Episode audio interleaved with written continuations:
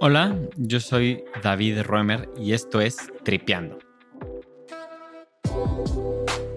En este podcast tenemos conversaciones con personas increíbles que tienen una cosa en común. Se dedican a perseguir su pasión.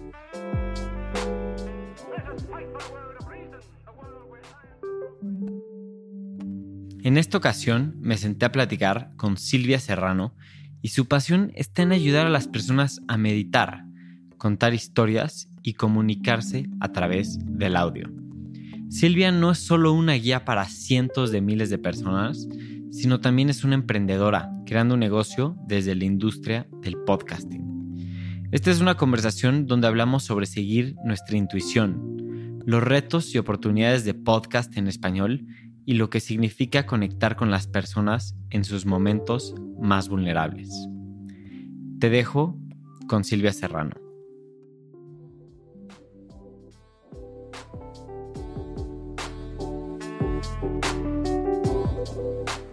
Hola Silvia, qué gusto tenerte en Tripeando. Ya hace rato que quería que estuvieras en el podcast. ¿Cómo estás?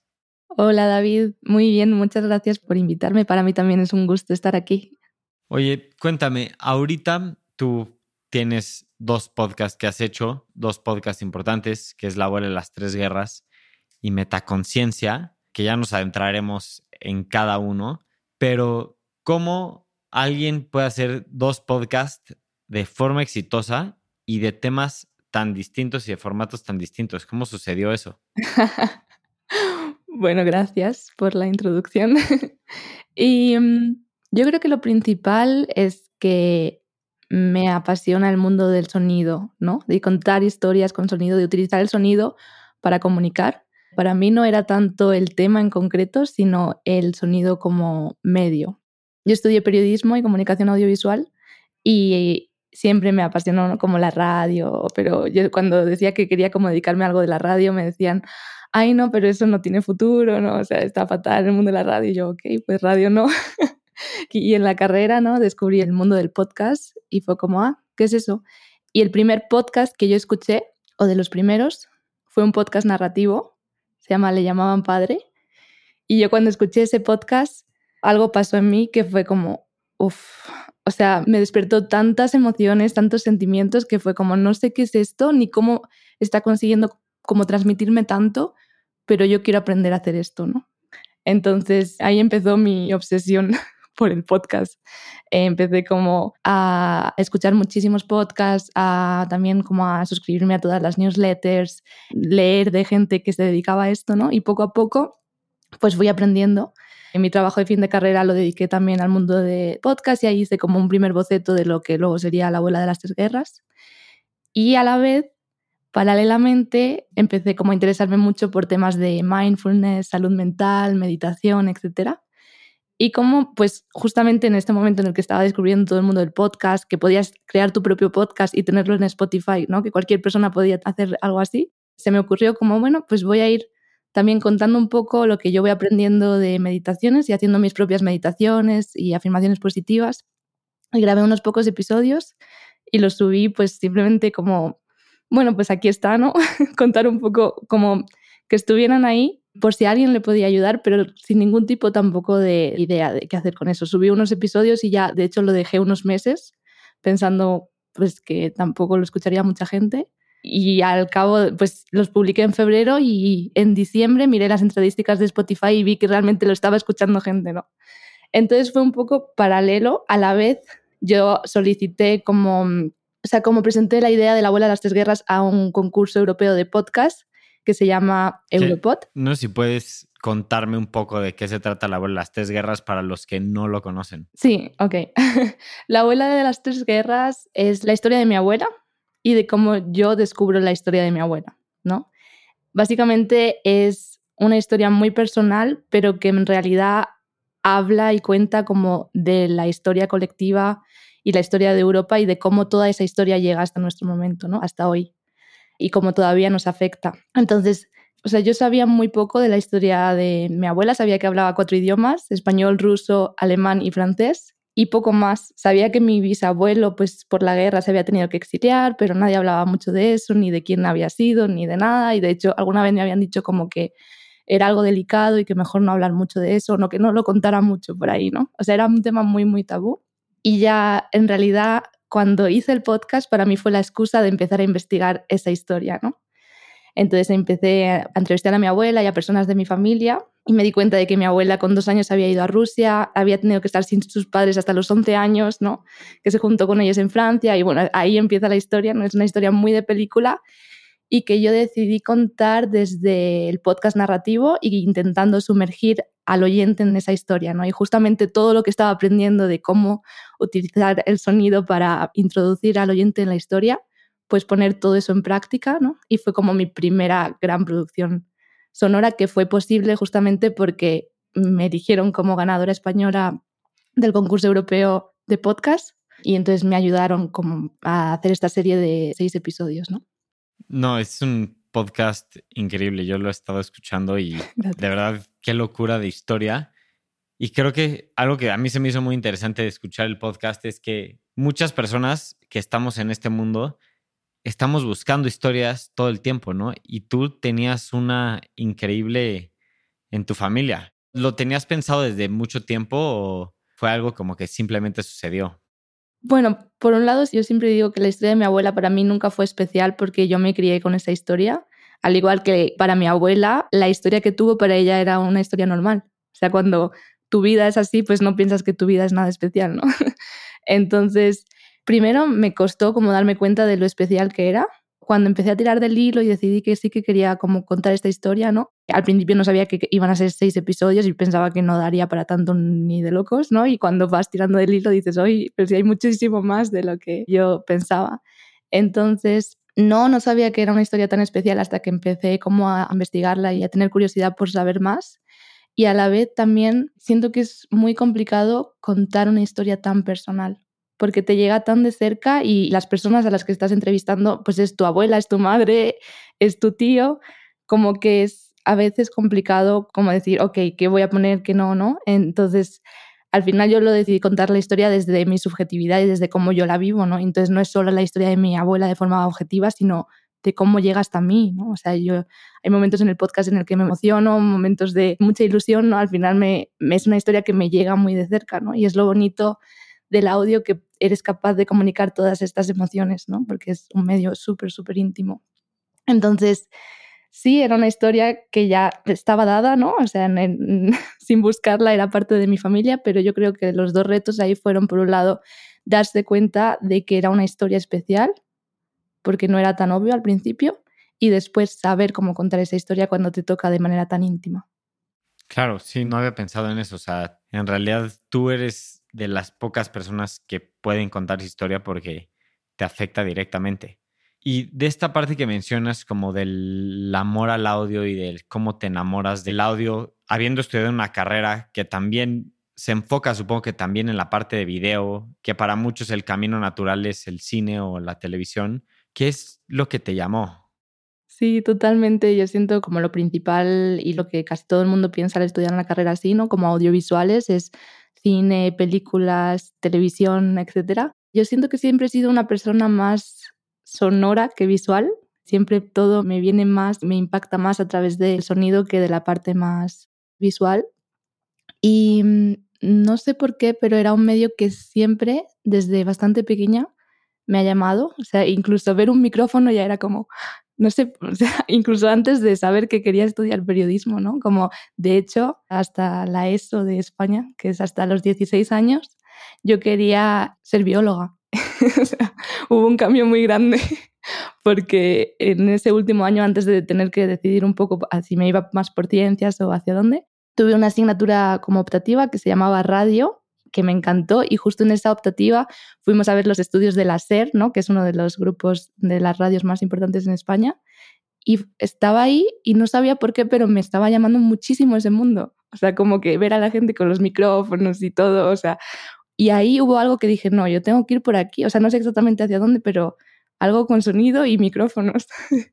no sé, también siento que soy una persona como muy intuitiva y al final muchas decisiones las he tomado por intuición más que por lógica. Entonces, yo ya sabía que era como algo relacionado con el sonido y luego la carrera también volví a darle una vuelta y volví a considerar pues también documentales, ¿no? toda esta parte de que me llamaba de la naturaleza, biología, pues también quería hacer como documentales, es como los de la BBC, de la naturaleza, etcétera, ¿no? Pero luego al final todo acabó volviendo a, no, no, sonido, ¿no? Al final fue en la clase de radio y tuve la suerte de tener un profesor que era muy apasionado por el mundo del podcast. De hecho, Nacho Gallego es uno de los que organiza Estación Podcast, ¿no? Era mi profesor. Y fue como, pues al final es que lo sentía, ¿no? Que me encantaba el sonido. Y entonces pues empecé a intentar ir por ahí y al final se empezaron a abrir puertas, ¿no? Pues el concurso europeo de podcast, luego el podcast de meditaciones también empezó a tener mucha audiencia. Tuve la oportunidad de hacer mi beca, o sea, como ser becaria en el departamento de podcast de Vocento, ¿no? que es un grupo importante eh, español también. Entonces, al final, como que se fueron abriendo puertas por ahí y también yo creo que al final la pasión es lo que te hace ir hacia un lado, ¿no? Y para mí, como me llamaba tanto el mundo del sonido, que al final, pues, fue por ahí. Qué increíble. Y dentro de este mundo de hacer podcasts, ¿dónde te sientes más en tu estado de flow? ¿Escribiendo, narrando, escuchando? ¿Qué es donde dices como, aquí me gusta estar?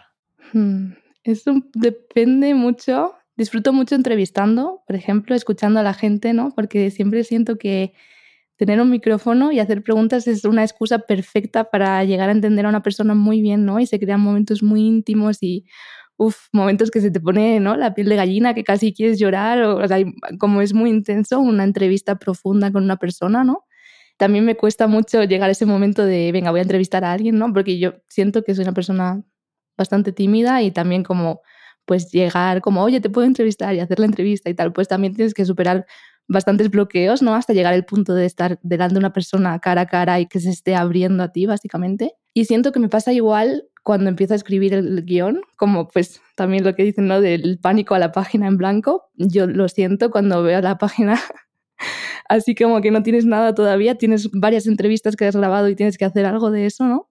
me da también como mucho terror de no sé qué voy a hacer de aquí, ¿no? Porque quiero que sea algo que realmente que marque a, la audiencia, ¿no? Y que, o sea, que alguien lo escuche y diga, wow, le llegue, le haga cambiar la forma de pensar, le haga sentir cosas. Entonces, siempre tengo como varios bloqueos, pero que una vez empiezo también es muy satisfactorio, ¿no? Por ejemplo, en La abuela de las guerras, siento que era como un puzzle y que iba encajando las distintas piezas y como ver como que todo iba encajando de una forma no sé, al final que todo parece que tenía que ser así, ¿no? Desde el principio, aunque al principio no lo veías, como cuando vas tallando una escultura. Yo creo que son esos momentos en los que has superado el bloqueo y ya estás ahí en plena como parte creativa creando cuando mis momentos preferidos, ¿no? Pero lo que decía, para llegar a ellos primero hay momentos de, uff, no sé cómo voy a hacer esto, ¿no? De, de estar muy perdida. Sí, me relaciono mucho porque el estancamiento es fuerte, ¿no? Y la única forma de salir de ahí es dándole. Y hasta que llegas a un momento donde ya ni te das cuenta y estás, sí, como en un estado de flow. Sí, sí, sí. Y luego en la edición igual, ¿no? Hay como, siempre dicen de las películas que se hacen tres partes y yo siento que los podcasts igual, ¿no? Se hace cuando estás grabando, cuando estás haciendo el guion y cuando estás editando, ¿no? Siempre cuando grabas piensas que va a ser una cosa, luego estás haciendo el guion y dices, ah, no, pues quizá por aquí, pero luego en la edición vuelves a darle otra vuelta y acaba siendo un poco diferente a como pensabas, ¿no? Entonces hay varios momentos creativos y en cada uno de esos momentos hay momentos más altos de sentirte muy, muy creativa y momentos de estar muy perdida, ¿no? Pero al final acabas haciéndolo de alguna forma. sí, 100%. Esos momentos igual son, nosotros les llamamos como preproducción, producción y postproducción, ¿no? Pero son momentos completamente distintos en el proceso pero que los tres son fundamentales para que el resultado sea algo bonito. Silvia, te quería preguntar, ya metiéndonos un poco a metaconciencia, pues los temas que se tocan en este podcast son completamente íntimos con las personas que te escuchan. Realmente creo que no hay un momento más íntimo que cuando alguien está meditando, se está levantando se quiera dormir, ¿no? Porque pues realmente está buscando una guía, y esa eres tú. ¿Qué significa para ti tener esa relación con tantas personas que no necesariamente tú conoces? Es muy bonito y muy gratificante, ¿no? Porque mm, lo que decía, yo cuando empecé el podcast de ninguna manera era consciente de que pudiera llegar a tantísima gente y de hecho yo creo que cuando pienso que son 300.000 escuchas mensuales, o sea, no, yo no, o sea, no puedo procesar cuánta gente es eso, o sea, no... mi cabeza no puede no, no, entiende. No entiende. Pero mm, luego sí que, pues cuando te llegan mensajes, ¿no? Y pues gente que me dice, ¿no? Que estaba pasando por momentos muy difíciles y que el podcast les ha ayudado muchísimo, que muchísimas gracias por aparecer en su vida, que, ¿no? Como cosas así de que le ha cambiado la vida a alguien o de que alguien ha podido sentirse un poquito mejor en un momento muy difícil de su vida por haber escuchado Metaconciencia. O sea, es súper gratificante, ¿no? Es como que ya solo eso le da sentido como, ok, o sea, por lo menos esto está llegando a gente y está ayudando a hacer el mundo un poco mejor y a que la gente, ¿no? A dar un poco más de paz en el mundo. Entonces, para mí es muy, muy gratificante. También, obviamente, a veces es como, ¿no? Siento como que es muchísima gente y yo pues yo he estudiado periodismo y comunicación audiovisual. La parte de comunicación la tengo bien. La parte de mindfulness y meditación a veces es como, a ver, yo es mi hobby, me encanta esto y me encanta aprender sobre esto, pero no soy una profesional de esto, ¿no? A veces es como mucha presión que tanta gente esté confiando en ti y como siguiéndote en esto y te sientes así un poco como madre. Pero no, es súper gratificante y súper bonito y también es lo que me impulsa a mí a seguir como aprendiendo de todo este mundo, ¿no? Para porque me encanta y también para poder seguir ayudando a más personas.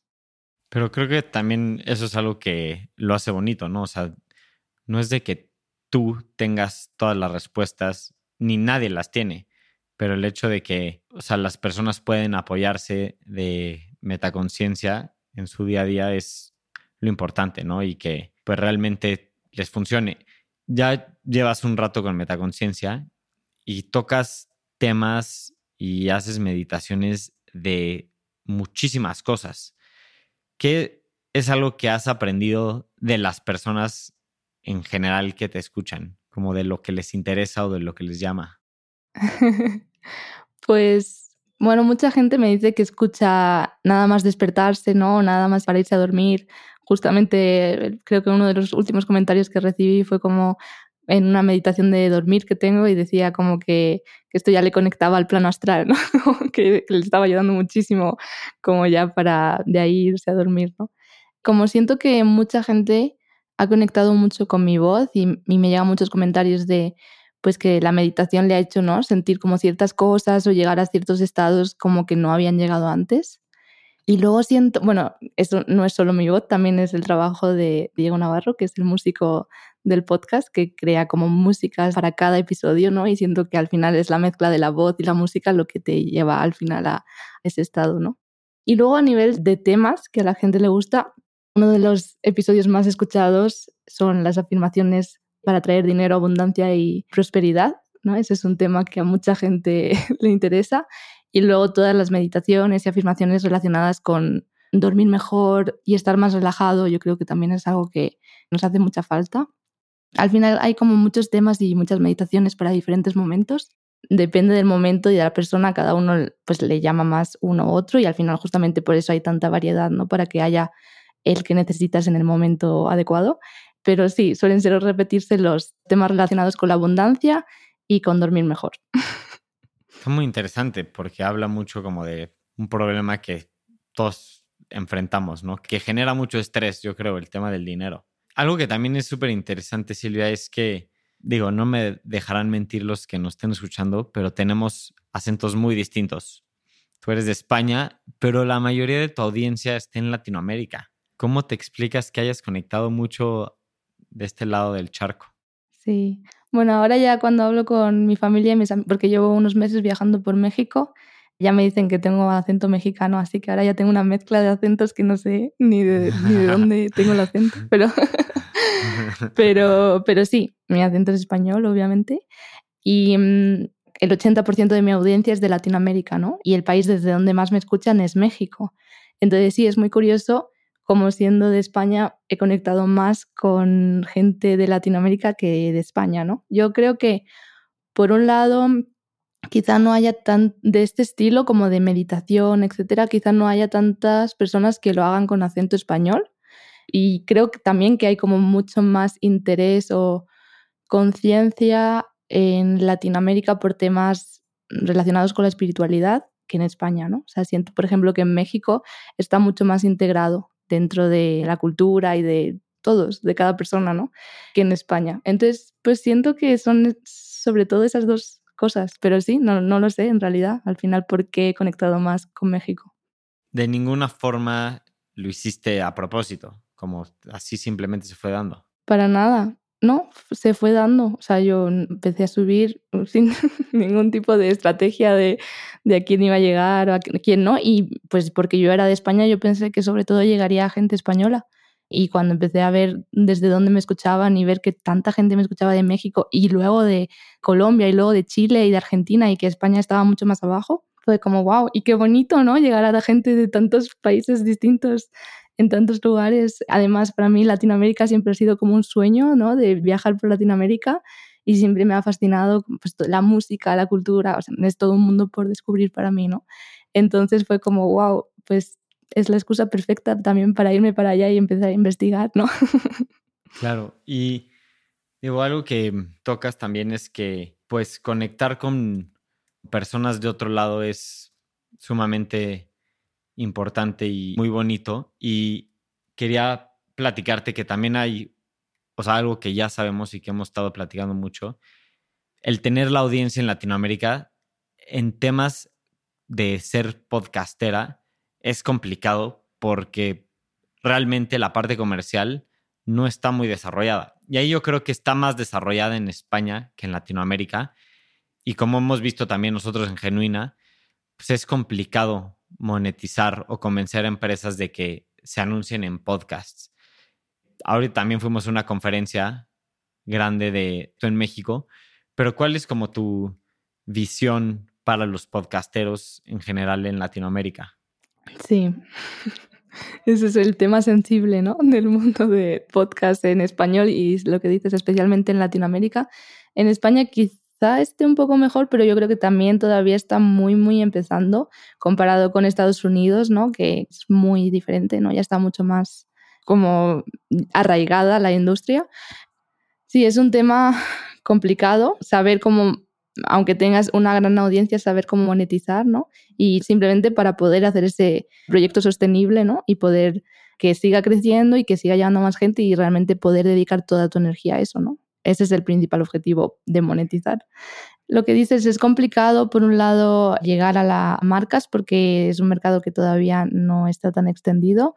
Entonces, a la vez hay que estar haciendo un trabajo de convencer a marcas, ¿no? A mí me ha tocado esa tarea y al final es como que estoy, o sea, yo no soy em, vendedora, ¿no? Yo, yo soy creadora, o sea, no, al final también como que es un mercado tan pequeño y que está tan empezando que parece que tienes que hacer todos los trabajos que en otros mercados está claro que obviamente la persona que hace el guion de una película o el director de una película no va a estar buscando patrocinadores o, ¿no? o los fundings para la película. Entonces es como... mínimo no debería. no debería. Y en el podcast está como mucho más normalizado que pues sí, que el propio podcaster o que la, ¿no? la equipo que hace el propio podcast ya son los que tienen que venderlo y encontrar las formas de monetizarlo y hacerlo sostenible.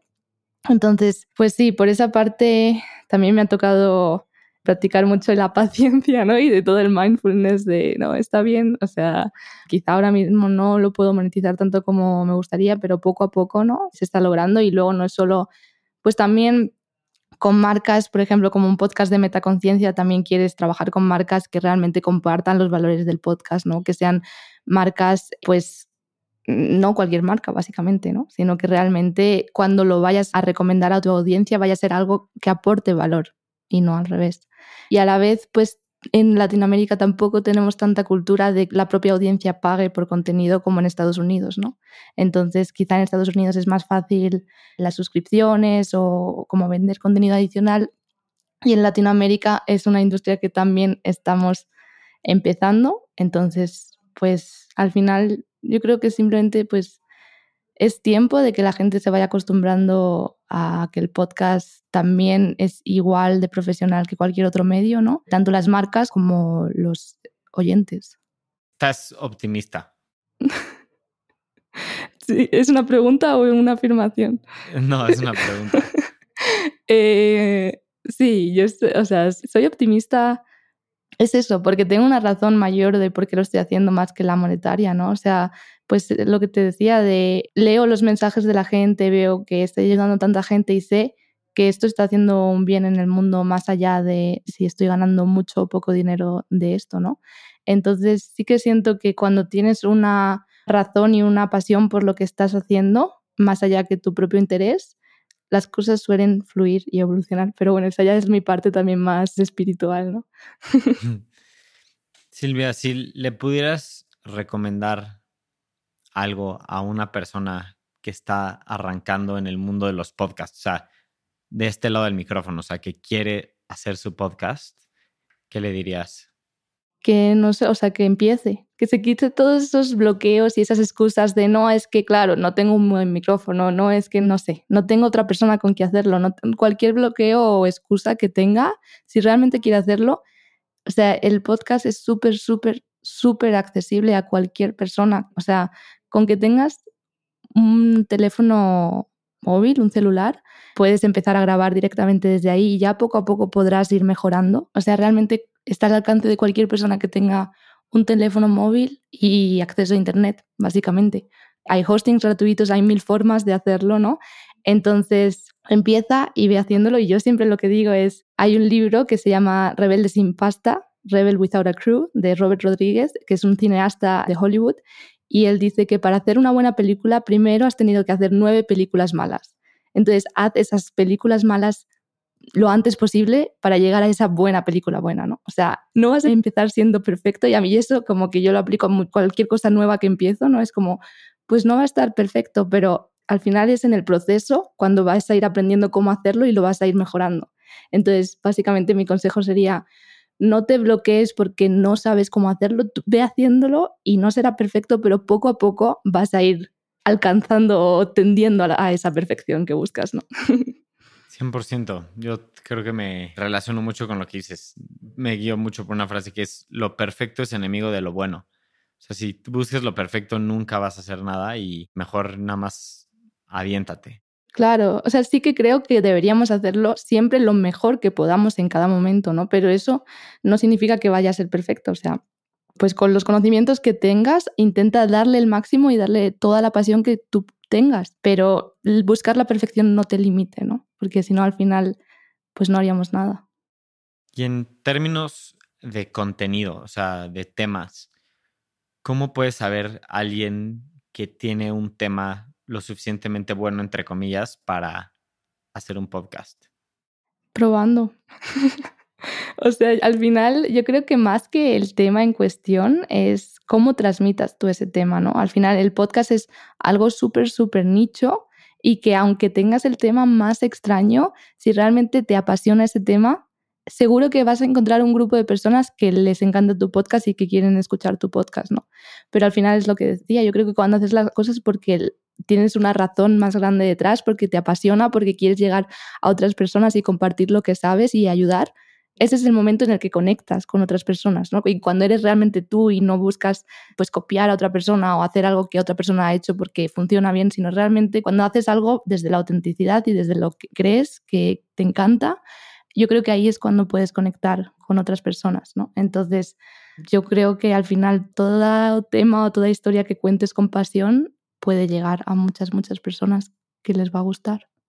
100% de acuerdo. Y creo que es eso, o sea, donde empezamos la entrevista y donde estamos ahorita, que es guíate por lo que te gusta, por lo que te apasiona, por tu intuición, que tú tomaste el camino del podcast en vez de biología porque lo sentiste bien, ¿no? O sea, creo que eso es una parte muy fundamental igual de este podcast, que es tripeando, encuentra tu elemento, ¿no? Encuentra lo que te gusta y pues lo que comentas es súper importante, Silvia.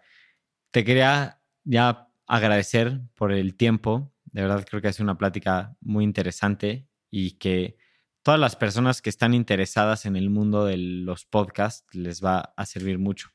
No sé si tú quieres añadir algo más. No, muchísimas gracias a ti, David, por tenerme. Me ha encantado compartir un poquito de cuál ha sido mi recorrido hasta aquí y espero que pueda servir de inspiración para otras personas. Si alguien tiene más preguntas, también me pueden contactar mi Instagram es arroba silviaser440, pues estoy disponible para cualquier persona que le haya llamado o que quiera conocer un poquito más, que tenga cualquier otra duda, encantada de ayudar. Gracias Silvia. Y vamos a poner también en la descripción del podcast Metaconciencia y la de las tres guerras para que lo chequen. Y pues nada, gracias por escuchar Tripeando.